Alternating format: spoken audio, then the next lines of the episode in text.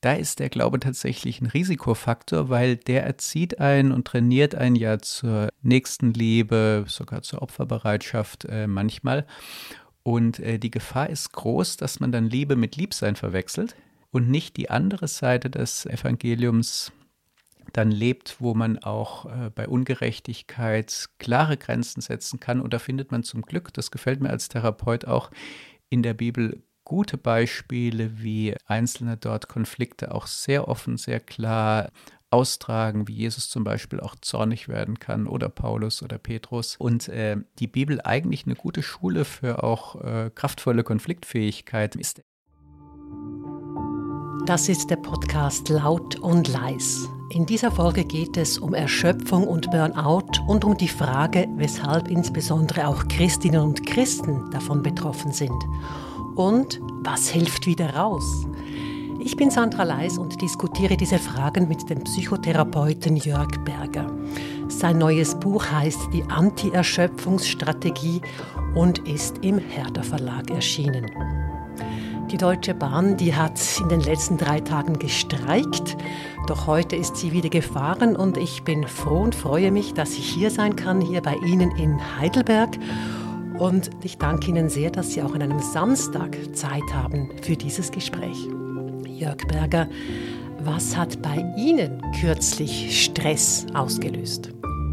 Ja, wir mussten im letzten Jahr überraschend umziehen. Das war natürlich eine große Herausforderung. Das war gerade in der Zeit, in der ich auch an dem Manuskript geschrieben habe und Menschen haben zu mir gesagt, ja, ähm, du darfst jetzt aber nicht erschöpft sein. Und ähm, dann habe ich mich gefragt, darf man als Fachmann äh, auch erschöpft sein, sicher. Aber man hat dann natürlich auch Ideen, wie man gegensteuern kann. Was war die wichtigste Idee? Die wichtigste Idee war so, die Belastung ernst zu nehmen, auch diese emotionale Belastung, die so mit Umzug und diesen tausend Kleinigkeiten, die damit verbunden sind, und mir zu erlauben, mich in anderen Bereichen zu entlasten und insgesamt wieder zu einer Balance zu finden. Das hat viel von der potenziellen Erschöpfung abgefedert. Und Ihr Buch ist trotz Umzug herausgekommen. Es ist jetzt da und auf dem Cover ist ein Tiger abgebildet. Was können wir Menschen vom Tiger lernen? Der Tiger steht für ein Wesen, das nach der eigenen Natur lebt. Tiere können ja gar nicht anders, als den eigenen Instinkten und der eigenen äh, Natur zu folgen. Tiger kann unheimlich gut jagen und große Entstre Strecken zurücklegen, kann auch sehr weit schwimmen, wenn es mal drauf ankommt. Aber wir ähm, haben auch ein Bild vom Tiger, wie halt in der Sonne döst, ganz gemütlich. Und es gibt sogar ein paar biologische Eigenarten, dass er die Beute nur eine ganz kurze Strecke verfolgt. Und wenn er ähm, dann die Beute nicht hat, dann gibt er einfach auf. Tiere sind auch entspannt auf ihrem Gebiet, mal was nicht zu machen, wozu wir uns Menschen äh, treiben würden. Und deswegen war das so ein ganz spannendes Bild, das ich auch hier und da in dem Buch aufgegriffen habe. Es kommt ja immer wieder mal vor, genau. Es gibt den sogenannten positiven Stress, also einen Stress, der uns beflügelt, der uns weiterbringt. Und es gibt eben auch den negativen Stress. Wie macht sich dieser negative Stress bei Menschen bemerkbar? Ja, das, diese Unterscheidung, die trifft auch schon den Kern von sich erschöpfen und nicht erschöpfen. Der positive Stress, das sind Herausforderungen, die in Einklang mit meiner Natur sind, also mit äh, meinen Neigungen, mit dem, wofür ich mich begeistern kann, mit meinen Gaben. Und äh, da kann ich auch mal sehr lange arbeiten, sehr äh, hart arbeiten und ein bisschen leichtsinnig werden und mal über meine Grenzen und Kräfte gehen. Aber das funktioniert, weil da sehr viel Energie wieder zurückfließt. Der negative Stress ist ein Stress, der eben das Gegenteil ist wo ich quasi gegen meine Begabung, gegen meine Neigung arbeiten muss und einerseits was aus mir herausquetschen muss, was gar nicht in mir angelegt ist, und auf der anderen Seite das, was mich ausmacht, gar nicht einbringen kann. Das hält man vielleicht eine Weile durch, weil wir Menschen ja irgendwie alles ein Stück weit ähm, aushalten können, aber irgendwann gehen einem dabei die Kräfte aus bei dieser Art von äh, negativem Stress und das kann dann in Erschöpfungszustand führen. Wann genau spricht man denn von Erschöpfung? Ein gutes Kriterium, ähm, wo ich dann auch Menschen in meiner Praxis immer mal frage, ist, können sich denn wieder ähm, erholen? Also an einem also Wochenende sie, beispielsweise. Genau, an einem Wochenende. Oder wie war denn der letzte Urlaub? Wie ging es Ihnen denn am Ende des Urlaubs. Und das beantworten Menschen unterschiedlich. Die sagen, ja, es war schon äh, sehr stressig, aber ich äh, war glücklich im Urlaub und danach ähm, war ich dann wieder entspannt und erholt. Erschöpfte beantworten das anders. Die sagen, so am Sonntagabend oder am Ende des Urlaubs, jetzt wäre ich eigentlich erst bereit, mich zu entspannen. Jetzt bin ich so ein bisschen runtergekommen, erholt bin ich noch nicht. Und jetzt bräuchte ich eigentlich noch ein Wochenende oder noch zwei Wochen Urlaub und dann hätte ich die Chance äh, zu entspannen, weil ich regeneriere mich nicht mehr gut. Und ähm, das ist ein sicheres Zeichen, dass da schon eine Erschöpfung angekommen ist und die Entleerung der Kraft einfach eine Tiefe erreicht hat, wo man dann sehr, sehr lange Regenerationszeiten bräuchte. Sie arbeiten seit bald 25 Jahren als Psychotherapeut und haben viele Erfahrungen sammeln können in dieser Zeit. Können Menschen, ich spreche jetzt von Menschen hier in Westeuropa, können wir weniger gut mit belastenden Situationen umgehen als früher? Ja, in vielerlei Hinsicht sind einfach die Anforderungen gestiegen. Also die Arbeitsdichte ähm, hat sehr zugenommen. Heute müssen viele sehr, sehr verdichtet arbeiten. Und das strapaziert natürlich. Ein anderer Faktor ist, dass es fast so einen Freizeitstress gibt, weil man kann irgendwie so viel äh, machen und oft sind auch die Maßstäbe äh, gestiegen, wie man wohnt, äh, was man alles erlebt. Und ein dritter Faktor ist noch, dass die meisten ja auch ein digitales Leben haben inzwischen, was ja natürlich auch tolle Chancen und Möglichkeiten bietet. Aber das digitale Leben muss ja auch noch bewältigt werden und das in Summe genommen macht die Gefahr viel höher, sich zu erschöpfen, was man eben heute dann auch in einer äh, steigenden Zahl psychischen Erkrankungen oder Krankschreibungen wegen psychischer Erkrankungen sieht. Mhm. Es gibt auch die These, dass wir Menschen hier in Westeuropa verzärtelt sind. Ist da was dran? Stimmt das? Ja, das finde ich eine sehr spannende Frage, zu der ich jetzt noch keine Fachliteratur kenne. Ich habe so eine persönliche Hypothese. Bin ich gespannt. Nämlich, dass jetzt äh, junge Menschen einfach mit mehr Einfühlung durch ihre Eltern, auch mehr äh, Fürsorge und oft einem besseren Verhältnis zu ihren Eltern äh, aufwachsen. Meine Elterngeneration oder meine Großelterngeneration, wo ja oft noch Schläge an der Tagesordnung waren, nicht viel emotionale ähm, so Empathie da war und da eigentlich äh, das darum ging, erstmal so ein bisschen das wirtschaftliche Leben ähm, aufzubauen. Und äh, das hat einen zwar äh, hier und da ein bisschen geschädigt, aber doch auch abgehärtet. Und man konnte dann äh, manche Lebenslasten vielleicht einfacher abfedern als jüngere Menschen. Aber man hat natürlich dann auch weniger Einfühlungsvermögen und Feinfühligkeit gehabt, was auch Nachteile hat. Und ich glaube, die jüngere Generation ist jetzt herausgefordert, dass sie einfach mehr spürt. Aber da geht auch eine Verwundbarkeit ähm, einher, weil eben diese Abhärtung nicht passiert ist. Und das ist auch ein bisschen Teil des Buches, wie das geht, dass man sich vor Belastungen schützt, ohne dickhäutig und vielleicht auch desinteressiert an Menschen zu sein. Das Buch trägt den knackigen Titel Die Anti-Erschöpfungsstrategie. Das klingt ein bisschen nach einfachem Rezept, doch im Untertitel werden sieben Wege zu innerer Kraft angekündigt. Das heißt, die Sache ist komplizierter und beginnt damit, dass der erschöpfte Mensch erst einmal erkennen muss, dass er erschöpft ist. Warum fällt es vielen Menschen schwer zu merken, dass sie erschöpft sind? Viele Menschen sind wenig in Kontakt mit ihren äh, Gefühlen und auch ihren Körpersignalen. Und äh, wenn jetzt Menschen zum Beispiel in Therapie kommen, dann interessiert mich auch die Frage, ja, wann hat das denn angefangen? Und oft kann man jetzt im sorgfältigen äh, Hinschauen im Nachhinein sehen, ja, das eigentlich war das schon vor fünf Jahren. Da hat mir dieses Lebensereignis äh, zugesetzt oder an der Stelle ist es mir äh, zu viel geworden. Man fragt sich natürlich, ja, warum hat man nicht dann irgendwie gegengesteuert, weil dann hätte man sich einige Folgen ersparen können oder wäre vielleicht nur in eine milde Erschöpfung gekommen statt in ein schweres äh, Burnout. Aber die Betroffenen, die haben es einfach nicht gemerkt oder haben gesagt, naja, jeder hat irgendwie Stress. Und äh, man kann dann im Nachhinein sagen, äh, die Betroffenen waren einfach mit sich, mit dem eigenen Körper nicht äh, gut genug in Kontakt. Die haben die frühen Körpersignale nicht ernst genommen, und äh, dann hat sich der Körper irgendwann gewaltig zu Wort gemeldet, sodass man die Signale gar nicht mehr übersehen konnte. Aber vielleicht ist in diesen ähm, ersten Reaktionen eine Botschaft, die ich entschlüsseln könnte und die mir helfen könnte, auf bestimmte Herausforderungen zu ähm, antworten oder wieder in Einklang zu bringen, wie ich lebe und wie ich bin.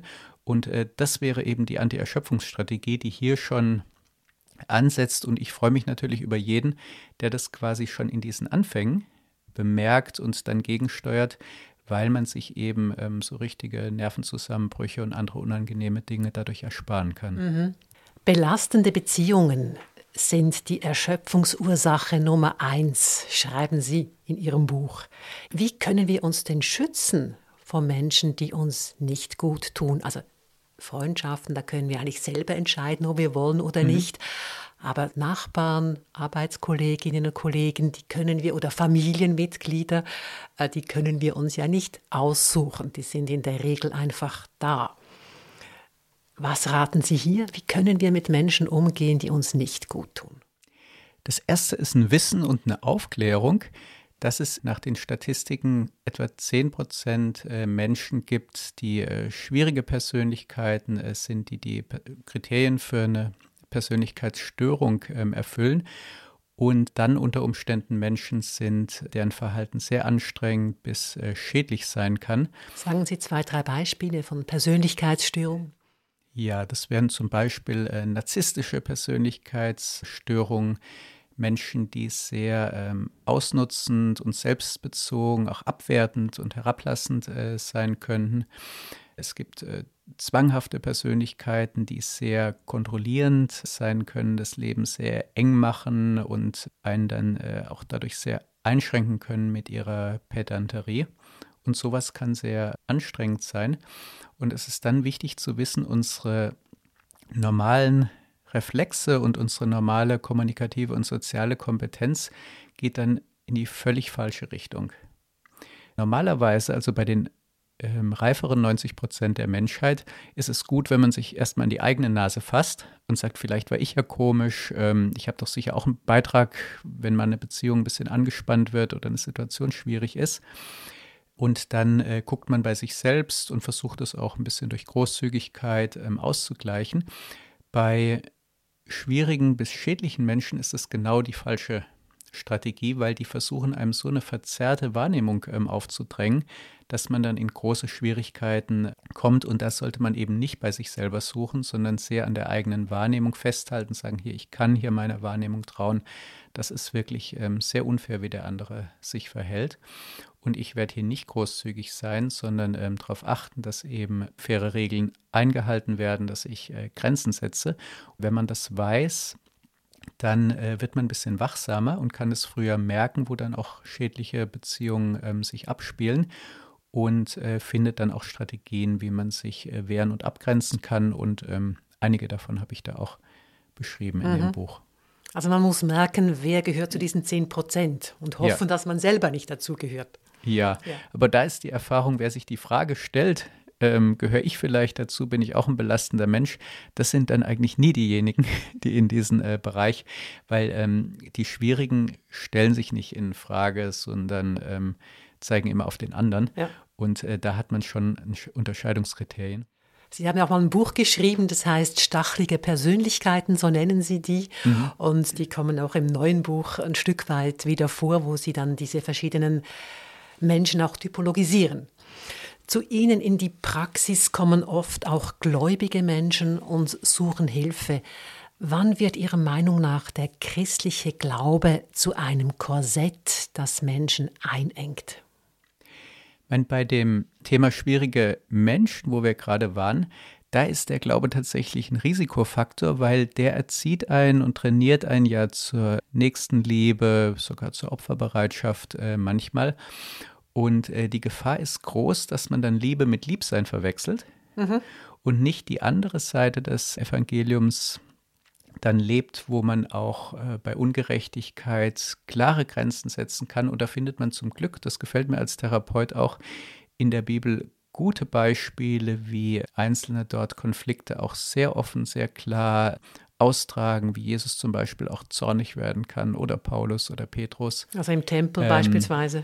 Genau, Jesus, und äh, die Bibel eigentlich eine gute Schule für auch äh, kraftvolle Konfliktfähigkeit ähm, ist. Das muss aber nicht unbedingt sein, dass man das in der, seiner kirchlichen Sozialisation ähm, so erfährt und dass man dann ein bisschen übertrieben großzügig, übertrieben sozial ist und dann immer noch lieb ist, während ein, ein anderer sehr schlecht äh, behandelt. Das ist halt ein besonderer Risikofaktor gläubiger Menschen, wo das äh, genau diese Eigenschaften in anderen Kontexten ja total schön sind dann und wirklich dann auch den besonderen Zauber und die Freude des Glaubens ausmachen. Und das kann ich natürlich schnell erkennen wenn dann eine christliche Prägung zur Gefährdung äh, wird.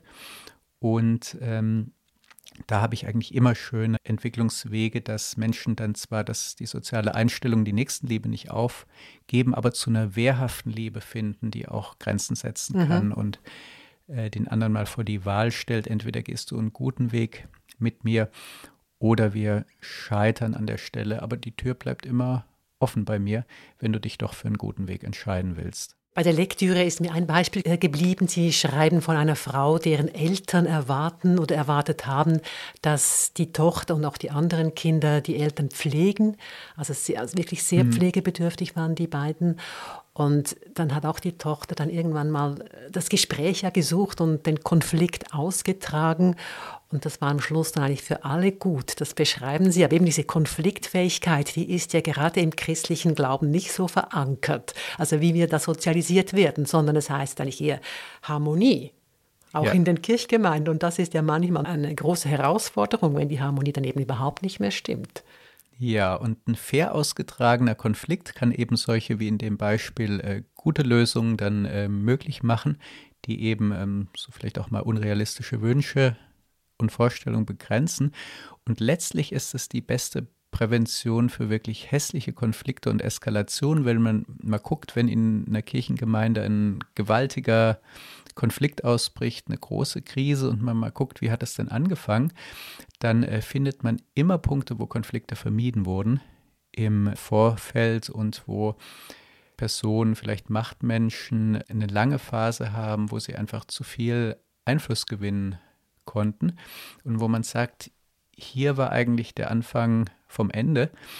Und das Problem ist eigentlich nicht das gewesen, dass es am Schluss so geknallt hat, das war natürlich auch unangenehm, sondern dass am Anfang die notwendigen Konflikte nicht ausgetragen wurden. Und das ist natürlich eine interessante Perspektive, die man jetzt als glaubender Mensch, der ja eben Harmonie sucht, Liebe sucht, gute Beziehungen sucht, Frieden sucht, äh, die man nicht als erstes hat, aber die sehr hilfreich ist, wenn man die eben aus einer psychotherapeutischen Perspektive zur Verfügung stellen kann. Sie selber sind ein gläubiger Christ und eine Ihrer Empfehlungen im Buch lautet, geben Sie Ihrem Leben eine spirituelle Grundlage. Warum ist diese Grundlage in Ihren Augen wichtig? Es gibt so ein paar Lebensthemen, zu denen finde ich in der Fachliteratur nichts, die aber psychotherapeutisch äh, total relevant sind. Also zum Beispiel sind Sinnfragen relevant und manchmal begleite ich auch Menschen, die ähm, jetzt keinen irgendwie Glauben oder besonderen Wertehintergrund haben. Und äh, die können natürlich dann auch an ihrer Symptomatik arbeiten. Aber ich nehme dann oft wahr, da bleibt so eine Sinnlehre. Und äh, dieses Vakuum, das kann sehr schnell äh, neue Probleme, neue Abhängigkeiten äh, nach sich ziehen. Und oft habe ich dann am Ende der Therapie so ein bisschen Unbehagen, wo man sagt, okay, wir haben erfolgreich gearbeitet in gewisser Hinsicht, aber jemand hat gar keine Wertegrundlage, wenig Sinn, wenig höhere Ziele und Werte und ich erlebe das als so ein Risikofaktor. Und umgekehrt erlebe ich bei äh, gläubigen Menschen manche Sachen als sehr hilfreich. Zum Beispiel gibt es ja diesen ähm, christlichen Wert der Demut. Da wüsste ich gar nicht, äh, wie ich das im Fachbegriff bezeichnen und beschreiben ähm, sollte. Und das ist ein ähm, sehr, sehr pfiffiges und differenziertes äh, Konzept. Demut heißt ja nicht, ähm, ich habe einen schlechten Selbstwert. Ich lasse mir alles bieten. Genau, wenn man mal wirklich demütige Menschen erleben darf, mit denen Strecke unterwegs ist, merkt man, die haben ein sehr gutes Selbstwertgefühl, dass sie wertvoll sind, andere bereichern, dass sie was äh, können, dass sie sich nicht alles bieten äh, lassen. Und trotzdem äh, nehmen die sich nicht so wichtig. Die äh, nehmen Dinge nicht persönlich, reiben sich nicht an Kleinigkeiten auf, die vielleicht am Ego kratzen, ähm, können auch kleinere Verluste mal gut wegstecken, weil sie sagen, Mensch, ich bin nicht der Nabel der Welt. Und das hat ein unglaubliches Potenzial, äh, wie ich mit Stress umgehe, wie ich mit Belastung umgehe, woran ich meinen äh, Wert aufhänge. Und äh, das hat sich, soweit ich das sehen kann, die wissenschaftliche Psychologie und Psychotherapie noch gar nicht erschlossen, ähm, ist aber natürlich ein Kern christlicher Lebensgestaltung. Und das ist eine gewaltige ähm, Ressource. Und ich kann natürlich jetzt ähm, Patienten, die gar keinen Glaubensbezug haben, schlecht sagen, hier gehen Sie mal in die Kirche und erarbeiten sich da eine gute Grundlage. Aber weil viele zu mir kommen, äh, die das schon haben, ist das eine wunderbare Ressource, die ich auch sehr gerne einsetze. Ein Satz in Ihrem Buch, der hat mich verblüfft, denn schreiben Sie über sich selber. Sie schreiben, müsste ich mich zwischen meinem Fachwissen und meinem Glauben entscheiden, würde ich ohne Zögern den Glauben wählen. Warum?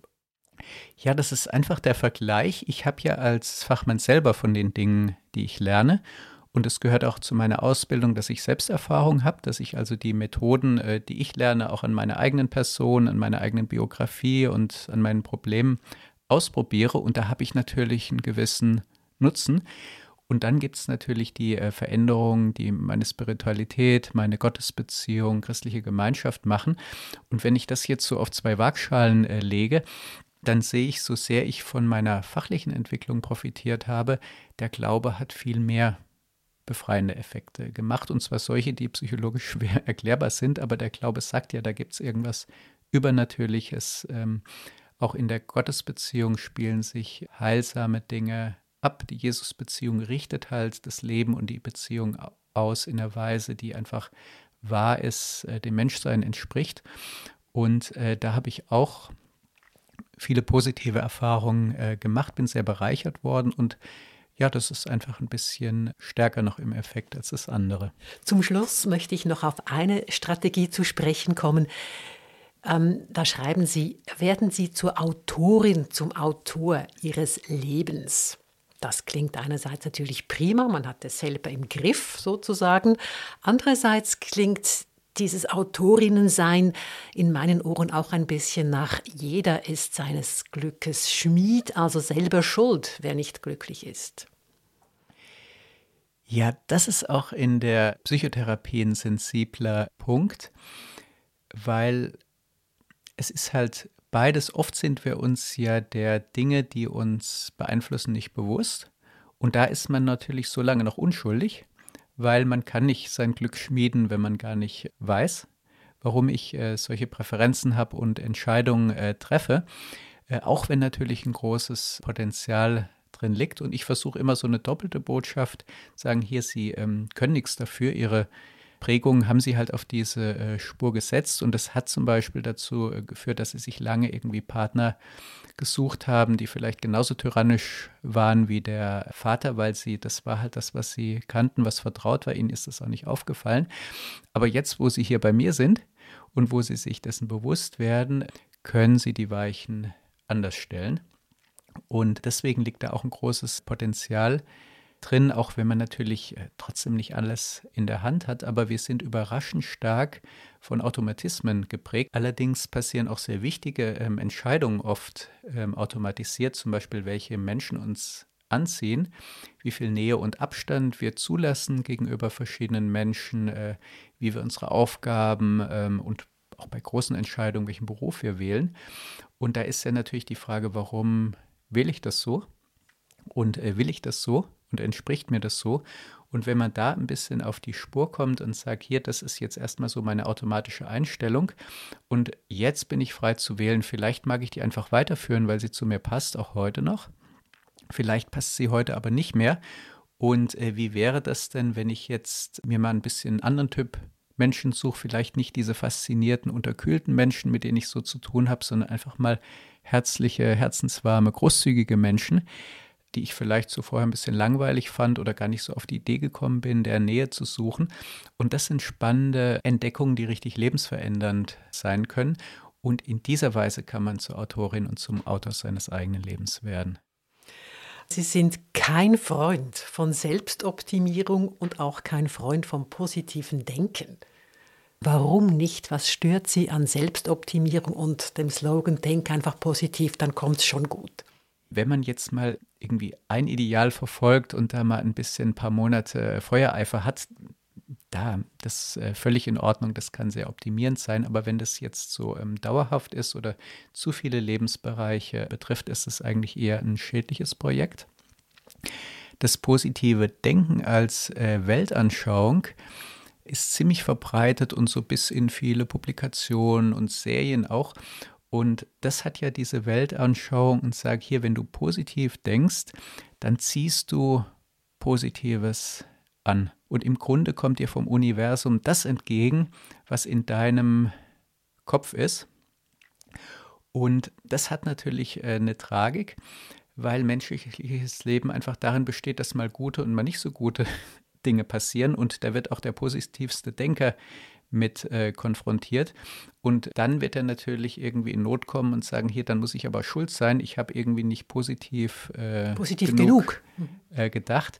Und äh, das heißt, das ist eine Weltanschauung, ähm, die gar kein Konzept mehr hat für das, was äh, an unvermeidlichem Leid und an unvermeidlichen Verlusten auch entsteht oder wo man auch mal ähm, scheitert. Und jeder, der was wagt, hat auch kleine Verluste oder scheitert mal und dafür erreicht er in anderen Gebieten was. Und ähm, das kann einem das positive Denken äh, zumindest als Weltanschauung nehmen. Dass natürlich eine positive Einstellung gut ist und dass es einfach auch vor Depressionen äh, schützt, wenn man lieber ein bisschen zu Positives erwartet als zu Negatives. Das ist auch was.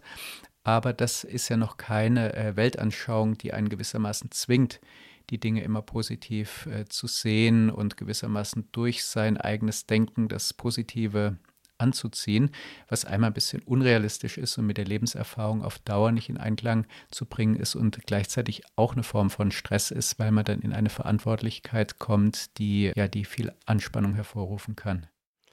Jörg Berger, herzlichen Dank für diese Ausführungen. Bitteschön.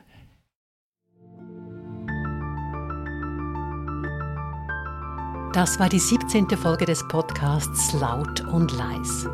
Zu Gast war der Psychotherapeut Jörg Berger aus Heidelberg. Sein neues Buch ist im Herder Verlag erschienen und heißt Die Anti-Erschöpfungsstrategie Sieben Wege zu innerer Kraft. Wenn ihr, liebe Zuhörerinnen und Zuhörer, uns Feedback geben mögt, bitte per Mail an podcast.cat.ch oder per WhatsApp auf die Nummer 078 251 67 83. In der nächsten Folge von Laut und Leis spreche ich mit Irene Gassmann, der Priorin des Klosters Fahr. Sie leitet das Benediktinerinnenkloster seit 20 Jahren. Zeit für eine Bilanz und den Blick in die Zukunft. Bis in zwei Wochen und bleibt laut und manchmal auch leise.